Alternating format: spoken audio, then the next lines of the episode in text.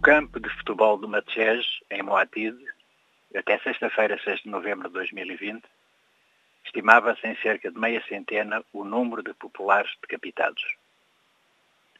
A notícia vem publicada no Mediafax de 10 de novembro.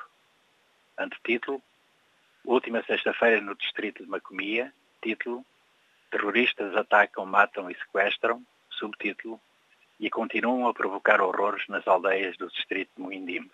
Por estes dias, uma fonte oficial observava que a realidade no terreno não era tão caótica como é reportada nos média.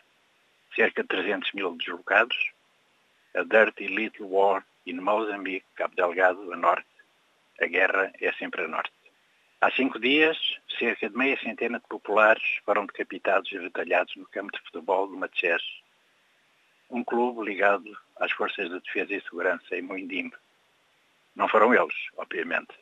As instalações da Total em Afungi continuam em segurança. O grupo Wagner, russo, o centurião sul-africano, rhodesiano, o Duque, como é conhecido, de seu nome Lionel Dickey, CEO da Dick Advisory Group, dizia em julho deste ano estar muito preocupado com a situação. É um experimentadíssimo homem de negócios que sabe do seu ofício.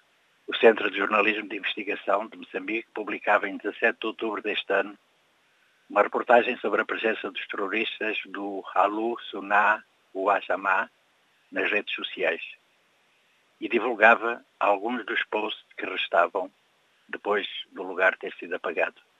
Hoje é dia de trabalho, katanas afiadas e fósforos bem prontos para incendiar as palhotas. Percebem-se as ligações perigosas. Noutra mensagem, de 2018, exaltava-se a guerra e o Deus dinheiro para comer pelo resto da vida.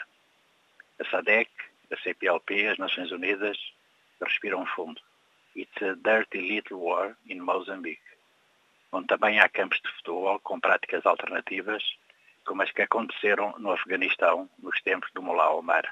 As instalações da Total estão seguras. E à espera das grandes decisões que só a geopolítica e a geoestratégia da agenda energética tomará, quando achar oportuno.